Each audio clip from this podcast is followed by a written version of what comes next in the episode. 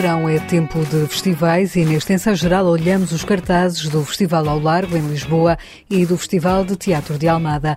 Em Vila Nova de Gaia visitamos o novo museu que acolhe uma exposição da coleção da britânica Tate e abrimos um livro que venceu o Prémio Leia do escritor brasileiro Celso Costa. Mais à frente, há música e mais um festival em Águeda. Seja bem-vindo ao ensaio geral.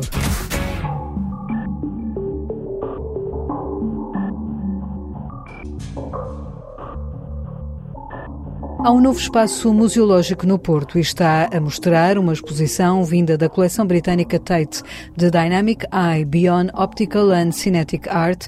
É uma exposição inaugural do Atkinson Museum, localizado no quarteirão cultural World of Wine, em Vila Nova de Gaia. O público poderá ver mais de uma centena de obras de 63 artistas de renome internacional, entre eles Victor Vazarelli e Alexander Calder. Andreia Esteves, responsável pelas parcerias internacionais do Museu Atkinson, explica que o público poderá viver uma exposição imersiva. Esta é uma exposição que revisita aqui a arte cinética e a arte ótica. São mais de 100 peças de cerca de 63 artistas internacionais e foi feita aqui uma seleção de pinturas, esculturas, trabalhos em papel e instalações de arte, onde a nossa ideia é que o espectador seja um participante ativo e que se envolva diretamente com, com estas obras de arte numa experiência bastante imersiva, que é aquilo que nós procuramos com esta exposição basicamente, durante as, as, décadas de 50 e 60, muitos artistas começaram a trazer estas ideias da matemática, da investigação científica e da teoria da cor para o seu trabalho. Artistas como Vitor Vasarelli, que é considerado o pai da, da arte ótica, ou op art, por exemplo, eh, Jesus Rafael Soto, que é considerado um artista optocinético, Alexander Calder, que é também um artista cinético, algumas mulheres, que eu acho que é importante referir, algumas mulheres artistas como Lydia Clark, como Gego, serão alguns dos artistas que, que irão poder ver nesta exposição que revisita, como eu disse, o surgimento da arte ótica e cinética. São mais de 100 obras que raramente são mostradas e que revisitam os primórdios da arte ótica e cinética, dois movimentos artísticos paralelos que ganharam força durante as décadas de 50 e 60. As obras de artistas de 21 países são assim mostradas neste novo espaço expositivo que pretende acolher no futuro mais exposições internacionais.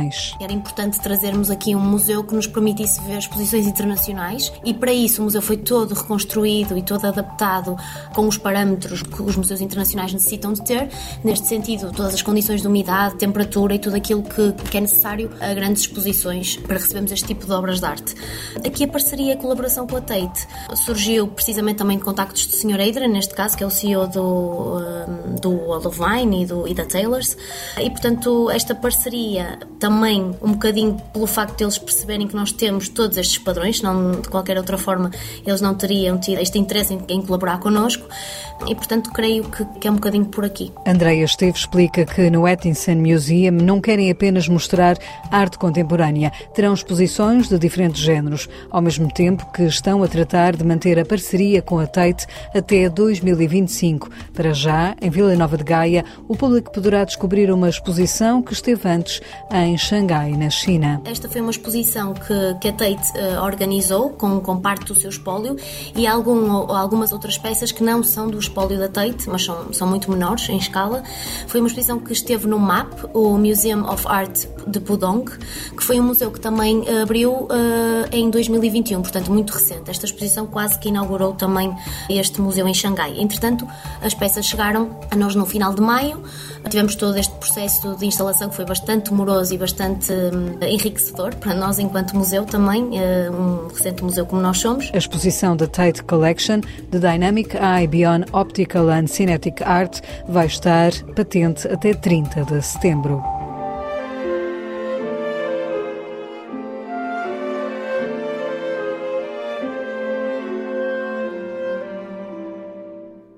A música e a dança saíram à rua em mais uma edição do Festival ao Largo que começou esta quinta-feira em Lisboa, à porta do Teatro Nacional São Carlos. A estreia foi com a Companhia Nacional de Bailado, que ainda poderá ver este fim de semana, mas até dia 27 de julho há muito mais para ver e ouvir, tudo com entrada gratuita. Ao ensaio geral, Conceição Amaral escolhe do cartaz alguns exemplos do que o Festival ao Largo oferece ao público nesta edição número 15 Um deles é uma estreia já no dia 11. Um projeto que é a primeira vez que uh, São Carlos vai lançar, no dia 11, que é o Laboratório Ópera 1 que é um projeto que pretende fazer uma referência, uma experiência em São Carlos de jovens músicos eh, e cantores, que têm um workshop dentro do São Carlos com os maestros titulares e com a diretora artística soprano Elizabeth Matos e depois fazem um espetáculo uh, neste dia 11 com as vários uh, participantes que são de várias escolas e conservatórios do país. Mas no dia 12 de julho temos também um convidado especial com um projeto a que chamamos Lisbon Kabul, Music Itineraries of Wonder, que é feito com músicos afegãos do grupo de câmara o Ensemble Arcos e é desenvolvido com o ANIM, é o Afghanistan National Institute of Music. É um projeto com o qual nós temos colaborado já ao longo dos últimos dois anos, quer com cedência de instrumentos uh, a esta orquestra, mas também desta vez para trazer um pouco desta festa também uh, de cruzamento de jovens. Neste que é o ano em que Lisboa acolhe a Jornada Mundial da Juventude, o São Carlos e a Companhia Nacional de Bailado alinham a sua aposta na juventude, diz Conceição Amaral, presidente do Conselho da Administração da OAPARTE. Em breve teremos as Jornadas Mundiais da Juventude em Portugal e este palco do São Carlos certamente será um palco neste momento para, durante o FAL, fazer falar muito sobre os jovens, atraí-los para a música, mas também uh, cruzá-los com os profissionais. Este ano, o festival celebra o aniversário da Orquestra Sinfónica Portuguesa, que completa 30 anos e que se apresenta com uma programação festiva. No dia 14 e 15 de julho, teremos a Orquestra Sinfónica Portuguesa e o Coro do Teatro Nacional de São Carlos, que serão dirigidos pela maestrina Joana Carneiro, num concerto dedicado ao compositor norte-americano George Gershwin. Esta orquestra vai voltar no dia 21 e 22 de julho para uma festa comemorando os seus 30 anos de aniversário. A Orquestra Sinfónica Portuguesa irá apresentar os Award para a orquestra de Lucas Fosse e a Rapsódia é um tema de Paganini, opus 43 de Rachmaninoff e ainda a Sinfonia número 1, opus 68 de Brahms. E isto é uma programação também ela em tom festivo da Orquestra Sinfónica. No cartaz há várias parcerias, desde logo com duas bandas, uma delas a da GNR, que também vai atuar no Festival ao Largo no dia 19. Este ano nós temos também alguns convidados e a banda da GNR que é, é, é uma colaboração que nós eh, instituímos e começámos a ter com a GNR para várias ações, quer para eh, espaços em que eles utilizam São Carlos também para fazer os seus próprios concertos com a sua, com a sua orquestra, mas este ano desafiamos também, convidamos a orquestra para vir fazer um, um concerto connosco. Também nós temos uma colaboração com a Orquestra Sinfónica do Conservatório Regional das Artes Montijo, que se apresenta no dia 18 de julho. E isso também é interessante porque antecede o concerto especial para o dia 19, que é com a orquestra da banda da GNR. São muitas e diversificadas as propostas do Festival ao Largo nestas noites de verão de Lisboa. Toda a programação está disponível no site do festival.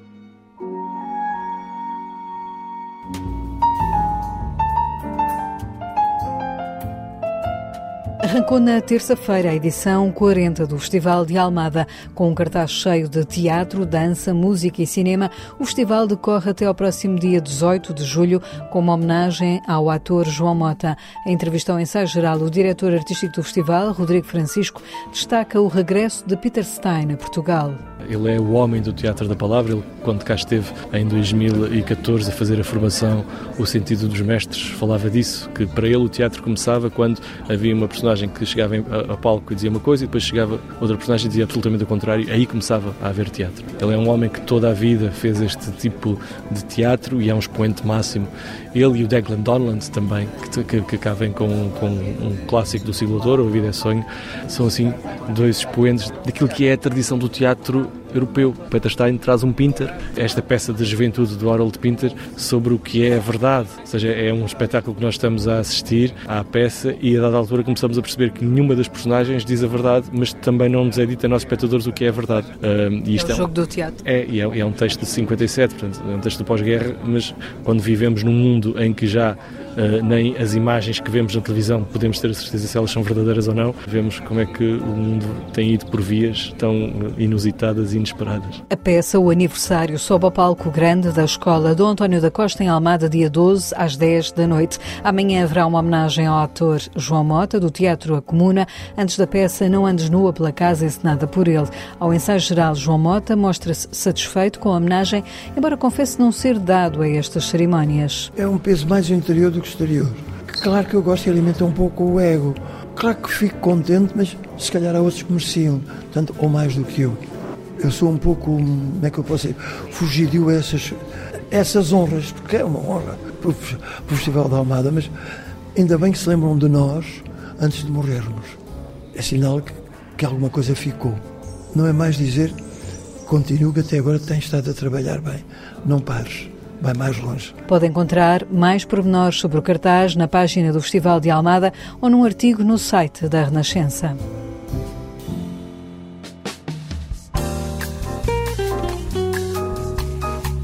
Chama-se A Arte de Driblar Destinos. É o livro com que o escritor brasileiro Celso Costa venceu o Prémio Leia 2022. A obra foi recentemente editada em Portugal. Na altura, o júri enalteceu esta história, uma saga de família que reflete muito bem, com ritmo e vivacidade, um mundo social do interior do Brasil.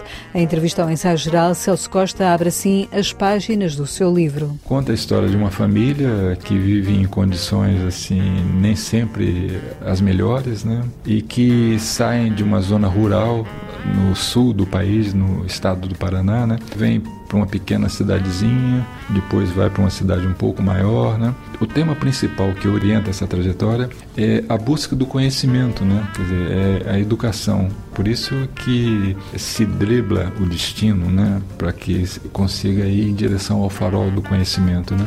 O júri do prémio falou justamente num hino à educação, porque este livro também é uma história de superação uh, social através da educação, porque hoje em dia, muitas das vezes, essa superação social faz por outros meios que não o do conhecimento quão importante é a educação? Nesse caso, ela é tudo, né? É, tem inclusive uma, um ditado, né?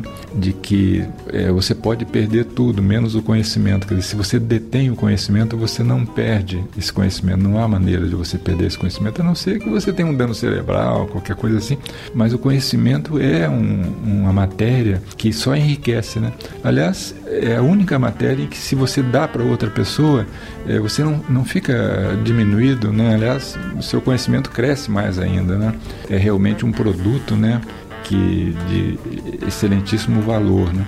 Então é a história do a romanesca é a história de, dessa família, né? Que sai lá do, de uma fazenda, vão, vão para uma pequena cidadezinha, quer dizer, o clima inicial do romance é uma tourada que se instala, né? Então aqui não vai nenhum spoiler porque vai ser logo nas primeiras páginas, né? Então se instala uma tourada e aí entram em cena é, os vários personagens daquela pequena cidade, né? Que é uma cidadezinha de mil habitantes, que a família chega nessa cidade para gozar é, do progresso, né? Que seria uma eletricidade que já tem na cidade, né?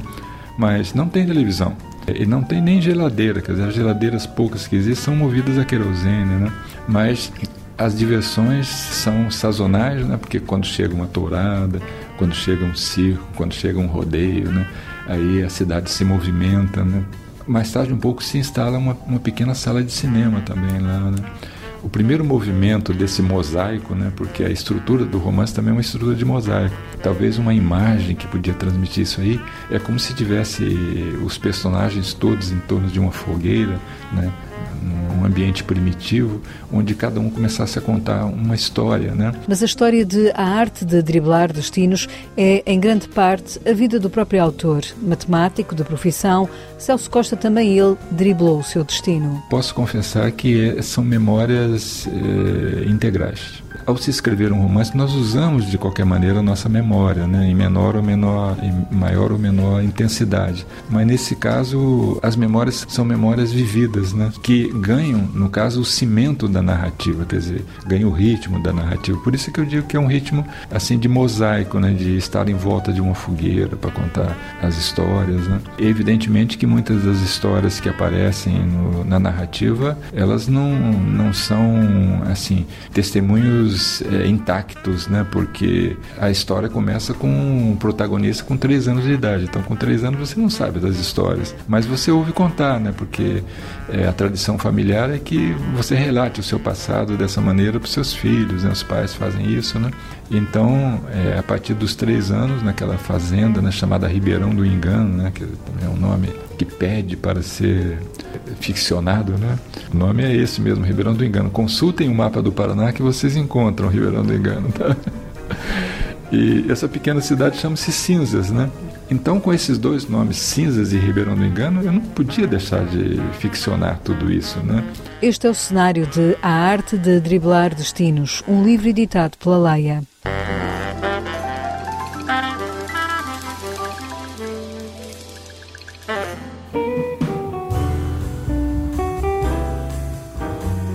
Ensaio geral, escutamos agora outras sugestões de leitura de Guilherme de Oliveira Martins, o nosso colaborador do Centro Nacional de Cultura. Em A Arte de Driblar Destinos, Celso Costa centra-se numa povoação do interior do Paraná, na qual a escola oficial não vai além dos primeiros anos. Praticamente ninguém consegue ultrapassar o nível básico do ensino. Do mesmo modo, os cuidados de saúde são precários, pelo que prevalecem as intervenções de mágicos e feiticeiros. O protagonista é um menino nascido numa família em dificuldades, cujo pai vive os efeitos de uma existência atribulada de dívidas e torpeções. Mas o filho não desiste de prosseguir os estudos com uma professora determinada e conhecedora e vai acalentando o sonho de se tornar ele mesmo professor em nome da emancipação de toda a comunidade afundada em bloqueamentos e resistências, contrariando o destino que lhe parecia reservado. O romance põe a educação como motor e incentivo da liberdade e da justiça. Celso Costa é natural do interior do Paraná e conhece bem o tema que trata. É matemático, educador e escritor. Depois de tentar a engenharia e a medicina, doutorou-se em matemática, descobrindo as equações de uma superfície mínima que permitiriam resolver um problema matemático com 206 anos de existência. Escreveu um livro de ficção matemática intitulado a vida misteriosa dos matemáticos, sendo professor da Universidade Federal Fluminense e tendo exercido funções docentes em Chambéry e em Grenoble. No romance vencedor do Prémio Leia 2022, trata de pequenos episódios que permitem compreender que, mesmo em sociedades marcadas por costumes antigos, é possível chegar mais longe. E o protagonista traz consigo o sul do Brasil rural, marcado pelo drama e pela violência, capaz de nos fazer compreender a incerteza da humanidade. E se falo de humanidade, refiro um outro livro, o último romance de José Gardiazabal, A Mãe e o Crocodilo, da Companhia das Letras. O cenário é a Europa Central e de Leste, com todos os perigos e dúvidas. Vladimir eh, confronta-se com uma história de ocultação e esquecimento sobre seu pai. A geografia revela-nos uma encruzilhada num lugar ex-fascista, ex-comunista, ex-leste, ex-industrial, ex-tudo. O inesperado crocodilo chama-se Benito e talvez seja a mais previsível das personagens. Há uma fábrica de reciclagem, um patrão, Lázaros, que fala de salários emocionais e contrata imigrantes pobres. E o patrão não paga. Um mundo de paradoxos e uma leitura oportuníssima.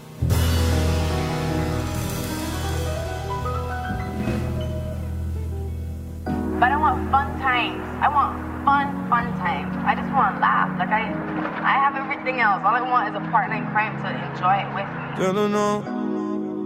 Wine for me, baby. Climb for me, baby. Ah. O português Richie Campbell é um dos cabeça de cartaz do Festival Agitagda, que está de regresso por estes dias. Até 23 de julho, a Agda volta a abrir os chapéus de chuva coloridos para animar as ruas, oferece arte urbana, teatro de rua, gastronomia e artesanato num evento cheio de música.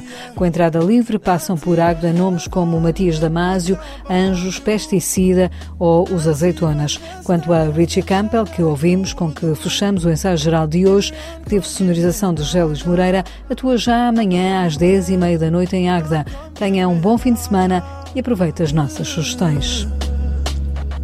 Yeah, go ground, go bed. Turn up the sound, let go the. Let down your heel, let go the stress. Take off your shoes, take off your dress. Hold me like you're not gonna let me go. Whisper say you want me in a. Play the game and call out me name, but the neighbor them asleep, so keep your voice low, yeah. Bite me on me neck, me arm. Bend your back just like Rihanna. Love me, say no, give me drama. You me wanting on my corner, eh. But I swear I never walk out. When you want me, baby, call out. Me and you will never follow. Not even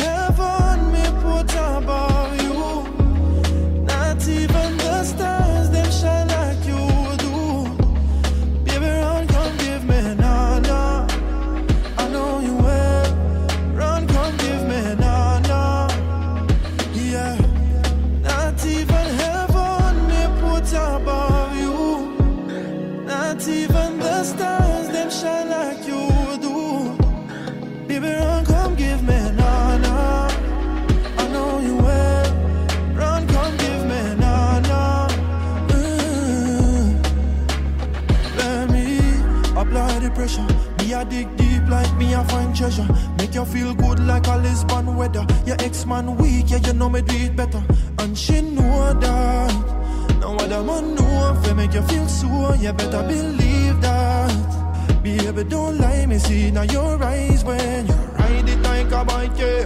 Follow to me, stop and grab the sheet spread. Body get warm and your face I get red. Woman, I'm in life, but tonight you are go dead. Ah, uh, I feel like you want me to go all night.